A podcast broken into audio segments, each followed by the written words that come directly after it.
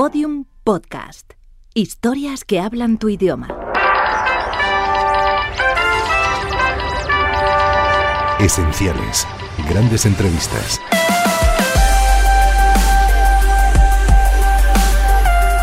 Entrevista al dibujante Antonio Mingote, realizada en el año 1973 por José Luis Pecker en el programa Gente Importante.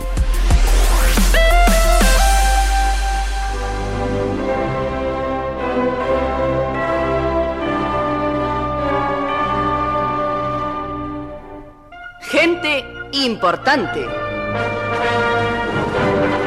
La Sociedad Española de Radiodifusión sienta a su mesa a las figuras más representativas del mundo en que vivimos.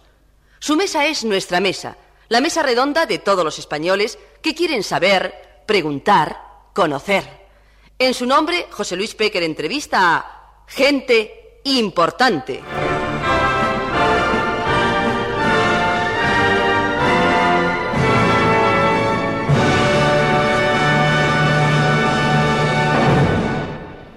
Esta noche, la cena de la SER en Maite Comodore la preside la H, la H del humor, como una portería grande de rugby, como una mesa fúnebre adornada de velas y de silencios. Mucho me duele que la línea de la H sea para mí tan antipática, tan fría, tan callada. Me parece un juego roto de las tres en raya, un problema de quebrados con pompa, una heredad partida, un hombre que acecha con el fusil cargado tras la esquina del tiempo el cabo de un insulto, el vacío puesto de pie en los corazones güeros, la soledad, el mutismo perseverante, querer estar ahí vigilante sin que la presencia suene, espía insistente de todas las conversaciones. Se verá así que no soy partidario de la H, por eso no comprendo que sea aperitivo de la palabra humor. Jamás la ha devorado. La lleva minúscula para sentarse en ella. La H del humor convoca esta noche la M de Maite, gozosa letra, aunque tenga mañana y muerte. La V de Varela, de Ramón Varela Pol, mi subdirector general. La V de Varela, gesto tradicional de victoria. Proa, que arriba hoy a la playa de nuestras entrevistas y preside esta noche la mesa. La C de Cano, nuestro director de programación, el embarazo del que crea. La F de Franco, Carlos María.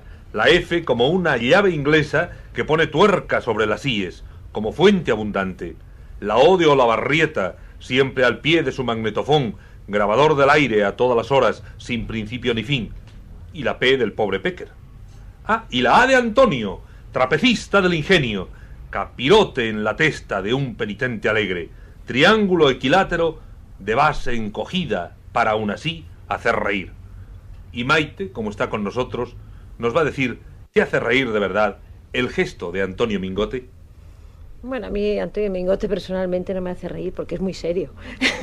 ¿Te hace reír entonces su charla? No, me hace reír sus, sus chistes. Y que me quiere. Sí, quererle me quiero muchísimo. Como él dice. ¿Ríes aún más con sus dibujos que con su texto? Mm, Yo río más con sus textos. ¿Qué personaje de los suyos te cae más simpático? Oye, mira, señoras gordas. ¿Con quién sueles verle siempre aquí en tu casa, en Maite Comodori? Pues con sus amigos, un grupo de amigos eh, intelectuales eh, de su ambiente. ¿Te ha hecho gracia su cena? Bueno, la cena ha sido muy parca, ¿no? Ha tomado espinacas a la catalana para no ser centrista, como dicen aquí de Y Madrid. además, él es catalán. Por eso. Y ha tomado solomillo a la, a la parrilla. ¿Y de postre? De postre nada, café. ¿Qué destacas de Mingote persona? Pues mira, tía, te voy a decir una cosa. Yo admiraba muchísimo a Mingote antes de conocerle y cuando lo conocí me quedé un poco decepcionada al ¿Por qué? principio. Porque creí que era un hombre... Lo de siempre. no, me quedé decepcionada porque creí que era un hombre dicharachero, alegre, humorista. No, no, pero muy callado y muy serio. Y es lo que más me llamó la atención. Bueno. Después, cuando se le cono- conoce profundamente, pues tiene un su humor también en la conversación. Gracias, Maite, por esta presentación tan sincera, como siempre. Me estoy dando cuenta de que ustedes aguardan la primera carcajada. Pero ¿cómo es Mingote? ¿Capaz de abrir los labios y hacer morir de risa? Mucho me temo que él no sea así. Dibuja con palabras tu espíritu, Antonio. Hombre, mira, yo me he hecho dibujante, sobre todo para no tener que hablar. Entonces, ¿cómo me vas a hacer que yo con palabras eh, dibuje nada? En todo caso, eso que tú dices lo dibujará mi obra. Dibuja tu esqueleto. Por ahora está en buen uso, pero mucho me temo que empieza a chirriar. ¿Sabrías hacer reír sin un bolígrafo en la mano? No, no. Y muchas veces ni con bolígrafo. Vayamos por partes. Naces en Siches y corres de niño por las calles de Daroca. Trabajas en Madrid y te diviertes en Torremolinos o en Marbella. Pongamos en orden la geografía. Tu familia aragonesa. ¿Cómo naces en Siches? Pues me nacieron en Sitges porque mi abuelo materno era maestro que estaba en Sitges y mi madre fue a nacerme allí. Pero en realidad mi familia es aragonesa. ¿Dónde haces la primera gracia? No la del pipí, sino las otras. Pues no me acuerdo. No sé, mis gracias no son como para recordarlas. ¿Tu primer personaje? Tampoco me acuerdo, pero en fin, casi el primero fue pues aquella pareja eh, siniestra que hacían a Codorniz. ¿Recuerdas el año de aquella truculenta pareja del castillo? Sí, me acuerdo. Fue en el año 47, figúrate, qué barbaridad. ¿Qué años permaneces encerrado en el castillo? No me acuerdo, pero tal vez cinco o seis. ¿Te abre la puerta don José? Mm, Bueno, sí, me abrió la puerta don José, pero luego volví al castillo otra vez. Don José, la revista que dirigió Mingote. Sí. ¿Quién te propone hacer un chiste diario con la fuerza de un editorial? Eh, me lo propuse yo mismo. Quiero decir que eh, un amigo común de Torcuato Lucaetena y mío le llevó unos dibujos y él me aceptó. La gente empieza a buscar tu chiste como si fuera pecado. ¿Has visto lo de Mingote? Pregunta todo el mundo. ¿Qué piensas de la que está armando? ¿Y tú la armabas deliberadamente? Pues eh, yo creo que yo no armo nada, vamos. Ni yo ni, ni los otros dibujantes de humor, que ahora hay tantos y tan estupendos, no armamos nada. En cambio, corremos grandísimos riesgos. Porque la susceptibilidad española para la crítica es, ya sabes, grande, es, es disparatada. Y no parece sino que los dibujantes nos dedicamos a poner petardos debajo de la silla, a juzgar por los saltos que pegan los que de una manera o de otra son aludidos. Pero no hacemos más que bromas, no pretendemos arreglar nada, ni derribar a nadie, ni dinamitar nada. Solo comentamos, comentamos las cosas, sencillamente. Ha dicho Franco en su discurso de fin de año que es necesaria la crítica, la exposición de distintos criterios, yo no me acuerdo ahora exactamente las palabras. Y lo ha dicho porque el caudillo está por encima de estas cosas, porque él es un gran hombre auténtico. Pero lo- el peligro, lo malo, son los pequeños. Ahí está lo malo. El peligro está en el señor Garci Pérez, que rige una parcela más o menos grande de la administración. Entonces tú lo criticas y entonces él dice, soy un funcionario español, si me critican a mí, critican a España y usted es un antipatriota. Y así están las cosas. Si los dibujantes de los periódicos españoles dijéramos solo la cuarta parte de lo que dicen los dibujantes franceses o ingleses o italianos, americanos, etcétera, se producirían fallecimientos por soponcio fulminante todos los días. De modo que yo no armo nada, me la arman a mí en todo caso. ¿Te esté dispensando la gracia o tiene que salir con la fuerza de una paloma en el tiro de pichón? Hombre, ya te digo, no aspiro más que a comentar las cosas con humor. Y entonces el tema, para un chiste, pues puede ser un acontecimiento nacional, un acontecimiento local, algo que ha pasado en el portal de mi casa o que me ha pasado a mí mismo. ¿Qué tardas en leer el periódico? Depende de los días y de los periódicos, claro. ¿Dónde encuentras más temas? ¿En las acciones nacionales o en las extranjeras?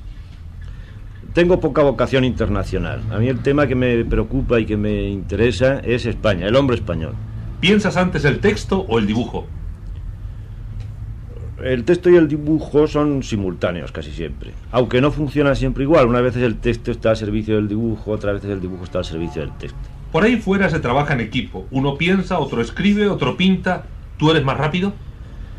Eh, no lo sé. Sí, yo he oído hablar de esos poderosos dibujantes extranjeros que tienen un equipo, pero no acabo de entender bien, porque no sé si un chiste se puede hacer si no es de una manera individual. Eh, sí, sería estupendo que uno tuviera la idea, otro hiciera el texto y yo tuviera que hacer más que el dibujo, pero me parece que eso no funcionaría. Porque aparte de todo hay una cosa que es el, el estilo, la manera de hacer de cada uno. A mí a veces me dan chistes que están bien, que, que son buenos, pero no los puedo hacer porque no me van. De modo que creo que eso es un trabajo individual. Entre nosotros siempre se ha comentado el precio. Creo que era dos duros que pagaba Muñoz Seca por los cuentos que le iban bien para sus obras. ¿A cuánto los pagas tú? Pues mira, a veces, ya te digo que a veces me mandan, me escriben cartas, me dan ideas para chistes. Eh, muchas veces no se pueden aprovechar porque o, son de tema muy personal, o rebosan mala uva, o, o rebasan las posibilidades de la prensa. Pero sí, algunos los aprovecho y no pago nada, porque primero porque son desinteresados y segundo porque casi siempre son anónimos. Cuando empiezas a ser famoso, te piden que pintes para afuera. ¿Qué países se ponen en cola? Eso no te lo puedo decir porque mm, normalmente, dada la, la- el mecanismo de los derechos de propiedad intelectual, etcétera, etcétera, entonces los periódicos eh, se ponen en cola con sus tijeras y no sé quién es el primero que recorta un chiste y lo publica sin decir nada. Total, ¿cuántos chistes tienes que inventar a diario, Mingote? Pues uno, uno o dos en todo caso. ¿Qué tipos te gusta más hacer? Pues ha- hay una serie de tipos que suelo hacer más veces, que suelo repetir, pero no porque los prefiera, sino porque son como valores convenidos, como contraseñas, es decir, ahorran explicaciones. Las chicas guapas te salen espléndidas. ¿Se dejan copiar o las cazas al vuelo? No es que me salgan espléndidas, es que son espléndidas. Y claro, desde luego las copio, porque si no las copiara, pues sería una cosa abstracta que no diría nada, al menos como chicas. ¿Muchas personas se dan por aludidas con tus chistes? Sí, muchas, sí. A veces incluso quien no tiene por qué. ¿Y de verdad tienes disgustos por hacer reír a la gente? Pues sí, sí, sí, suelo tener alguna vez, sí. ¿Qué chiste te proporcionó mayor dolor de cabeza, Antonio? Pues mira, si yo te contara los chistes que me dieron dolor de cabeza, volverían a dármela. Y no creo que esa sea tu intención. El mayor peligro que se corre publicando cosas es la interpretación de los demás. Hay mentes retorcidas que buscan al, gato no tres, sino 18 pies. Y no se conforman con ver lo que está ahí, sino que quieren que haya algo más, casi siempre algo maligno o vituperable o sucio. Aceptar el humor por el humor es un ejercicio de gente civilizada y aún hay muchos que no lo son, aunque lleven corbata. ¿A quién consideras tu maestro, Antonio? Pues mira, ya que mi oficio es discurrir, aunque sea modestamente y sin demasiado brillo, pues mis maestros son los que han discurrido antes que yo, o los que discurren a la vez que yo, desde los dibujantes de antes y de ahora hasta los filósofos, por muy elemental que sea mi filosofía. ¿Qué pensaba tu padre de esta vocación tuya? Hombre, a mi padre le parecía muy bien, pero eso no tiene mérito, a los padres siempre les parece bien. Él también supo hacer sonreír con música. Ahí quedaron las jotas de Picadillo, por ejemplo, firmadas por Mingote. Eh, mi padre tenía mucho humor, aunque no tuviera siempre buen humor, que no es lo mismo. Ya sabes que eso es, parece ser una constante aragonesa y tienes a Goya, que era un humorista malhumorado. ¿El éxito torció tu manera de ser, Antonio? Yo no creo que haya cambiado de manera de ser, porque es que tampoco creo en el éxito, que casi siempre es una trampa, una alucinación y muchas veces una peripecia pasajera. Dentro de 200 años se sabrá si yo he tenido éxito y entonces ya te imaginarás que a mí me iba a importar un pimiento. Pero el triunfo mata la ternura, Antonio. Y tú has conseguido el triunfo. Lo has cogido por los cuernos. ¿Y tus monos la conservan? Yo creo que sí. Hombre, la ternura es una palabra equívoca. Eh, quiero decir que yo hago seres humanos, aspiro, pretendo hacer seres humanos que tienen su ternura y su ferocidad. Y entonces todos ponemos eh, los que, lo que tenemos. Si tú ves ternura es que el tierno eres tú, José Luis. La gloria acaba con los sencillos. ¿Cuál es hoy tu orgullo, Antonio? Tener muchos amigos. ¿Te gusta la caricatura? Sí, me gusta mucho, pero lo hago muy mal. La caricatura personal, supongo que te refieres. Sí, sí, sí. Sí, lo hago mal. sí. ¿Dibujas alguna vez para los niños? Muchísimas veces. Yo, hay cientos de niños que tienen dibujos en sus paredes. A veces retratas con unas líneas cuadros geniales, y allí está el alma de Velázquez, del Greco, de Goya, del que quieres. Si llegas a nacer antes de que se inventara el periódico, ¿habrías sido pintor? Pues eh, es muy difícil eh, adivinar que hubiera sido. Sí, seguramente hubiera sido pintor, o por lo menos lo hubiera pretendido. ¿Cuál habría sido tu línea? ¿Qué pintor te enseña?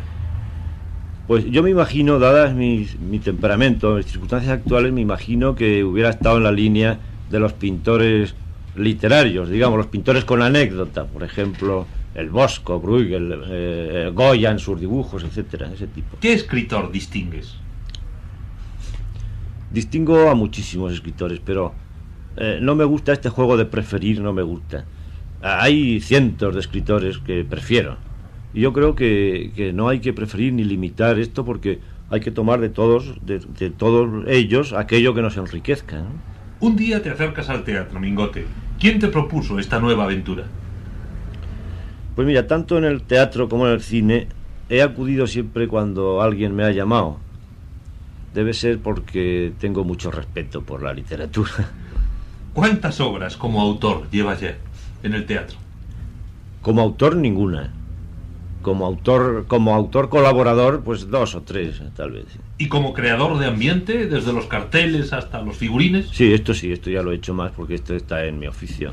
Ahora mismo están poniendo en María Guerrero los caciques de los que yo hice los decorados y los figurines.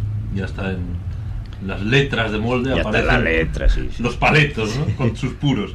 Ahora se habla mucho de una obra a dúo con Mario Clavel, tuya. Mm.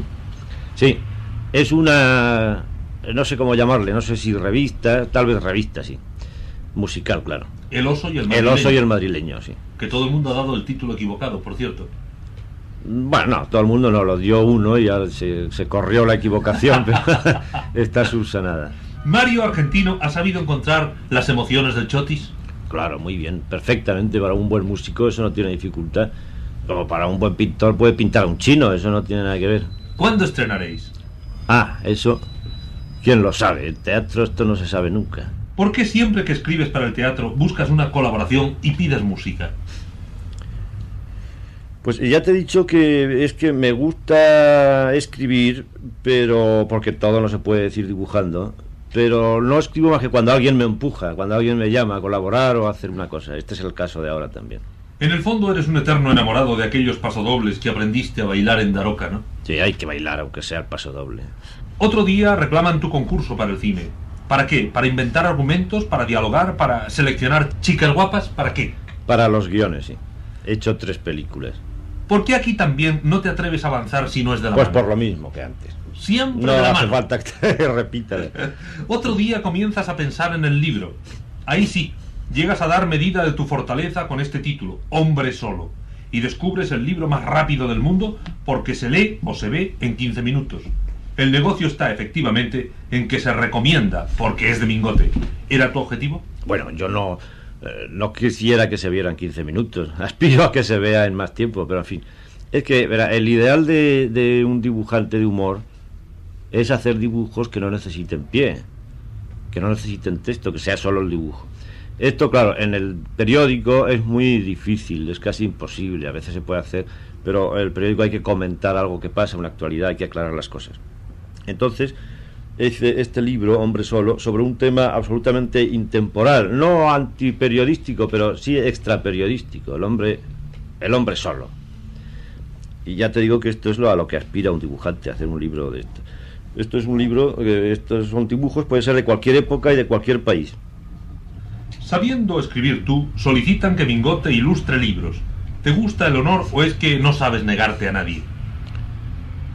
Mm, eh, sí, sí, me sé negar, claro, me sé negar, pero me gusta mucho ilustrar libros. ¿Cuántos libros íntegramente tuyos se han publicado? Pues no sé, tal vez 13 o 14 o 15, no sé. ¿Te divirtió más que ninguno el reglamento del MUS? Ya, ya salió. Hombre, pues eh, sí, me ha divertido mucho hacer el reglamento de MUS. Pero eh, tengo que hacer constar que yo no soy un gran jugador, vamos, ni un siquiera un mediano jugador. Aquí está el maestro que lo puede decir. Don Ramón Varela. Pero eh, lo que sucede es que hace poco ap- aprendí a jugar al mus y entonces viendo aquellas cartas pensé que, que sería bueno hacer una baraja. Entonces dibujé una baraja y ya de ahí salió el libro, etcétera. Y me hizo gracia hacerlo pues porque el jugador de mus en su petulancia habitual, petulancia que solo se limita al juego, no a lo demás, eh, lo primero que dicen es yo he escrito un libro. Entonces a mí me hizo gracia hacer un libro sin ser jugador de mus. Está bien. ¿Cuántas ediciones lleva tu libro? Pues 8 o 10, no sé, no sé exactamente. ¿Y en cuántos campeonatos participas al cabo del año? No, en ninguno. No, no juego en los campeonatos porque no quiero arriesgarme a que mi pareja me persiga con una silla por, por los pasillos. ¿Es para ti el juego más juego del mundo? Sí, creo que sí. Creo que es el único juego en la que solo se hace eso, jugar. Yo leo tus cosas de un tirón, Mingote. No sé cómo no has escrito y dibujado la segunda y la tercera parte de la historia de Madrid, porque han pasado ya cinco años de la primera, ¿no? Cinco años. Pero es que esto de hacer una historia es un trabajo laborioso, aunque a veces no se advierta. Y lleva tiempo. Encuentro cosas distintas en ese libro que me encantan. Lo cuidas tanto que hasta la última página lleva botijo y tintero. Es la primera vez que te veo detener el lápiz sombreando una pierna, porque la realidad es que no les hace falta a tus personajes.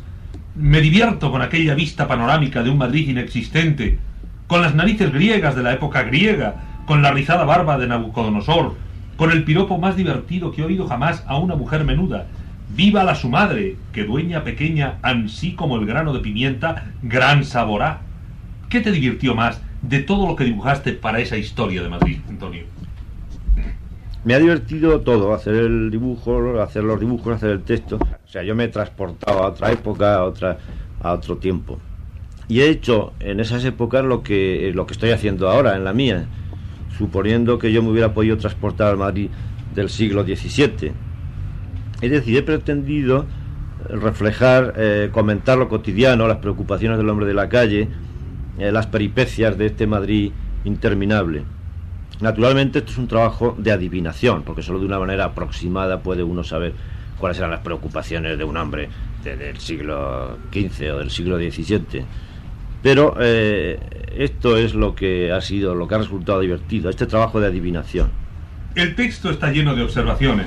Hablando de las costumbres, refieres, en contraste con las calles tan amenas, las casas eran aburridas y desapacibles como las actuales estaciones de ferrocarril y muchas oficinas públicas. Esto hacía que los hombres se fueran a la guerra en cuanto tenían ocasión, y en casa se quedaban las mujeres hablando de sus cosas.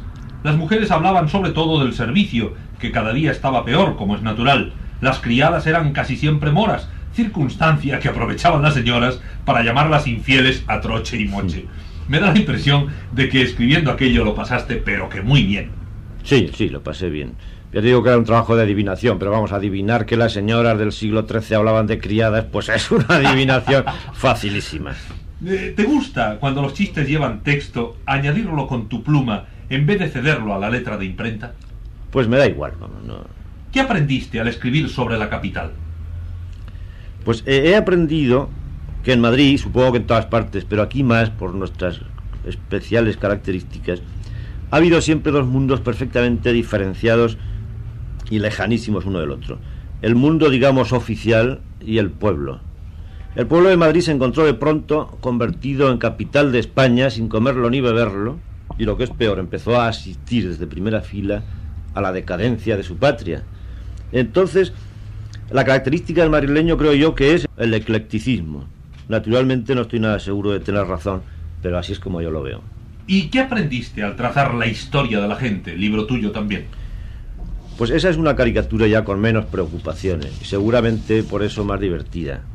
Me da la impresión de que las épocas queridas para tu bolígrafo son la Edad de Piedra y la Edad Media.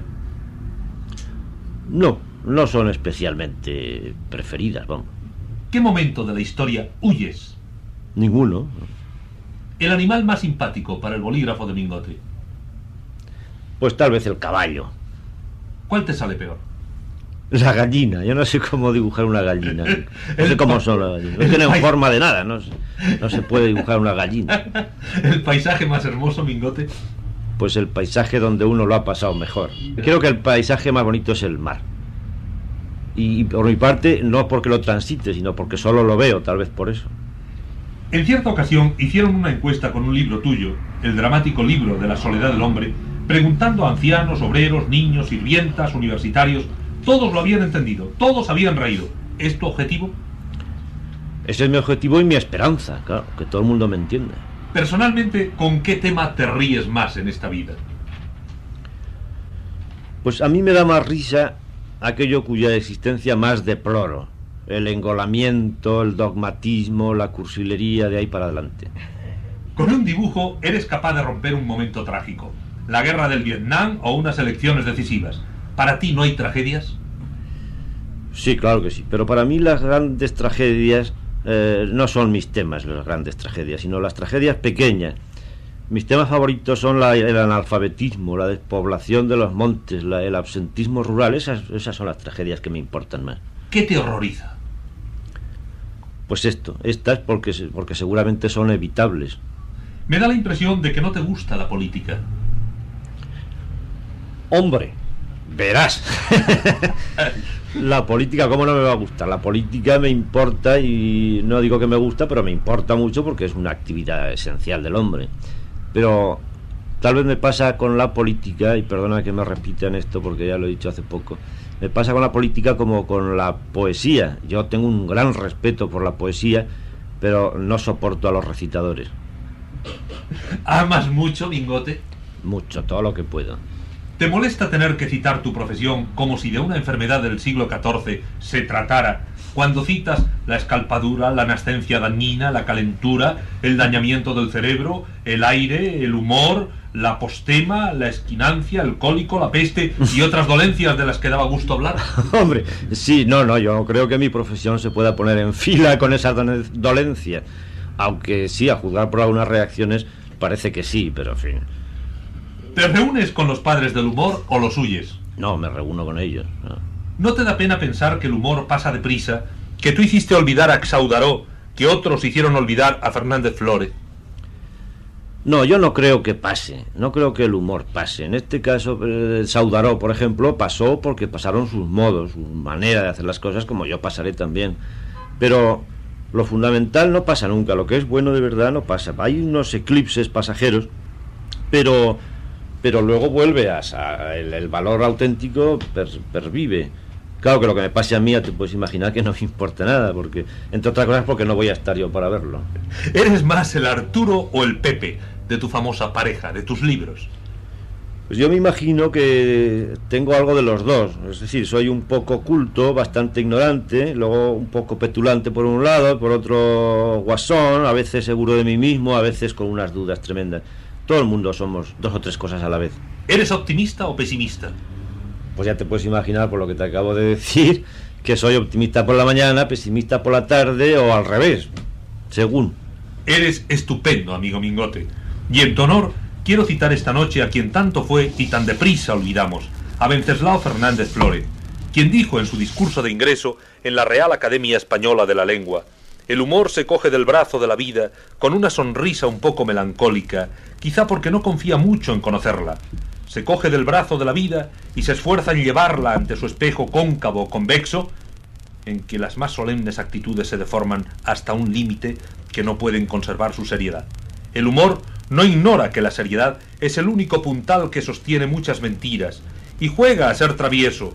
Hace mirar más atrás de la superficie, rompe las cáscaras magníficas que sabe huecas, da un tirón a la buena capa que encubre el traje malo, nos representa lo que hay de desaforado y de incongruente en nuestras acciones. El humor tiene la elegancia de no gritar nunca y también la de no prorrumpir en ayes. Pone siempre un velo ante el dolor. Miráis sus ojos y están húmedos, pero mientras sonríen sus labios. Mingote, señoras y señores, domina el humor, pero no le gusta pintar largo. Además, su Real Academia es la calle, y un discurso nuevo le nace cada día.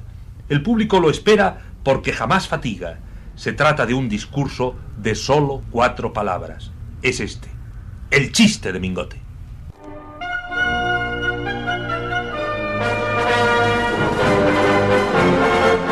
Escucharon Gente Importante, una conversación de la cadena SER. Síguenos en Twitter, arroba podiumpodcast y en facebook.com barra podiumpodcast.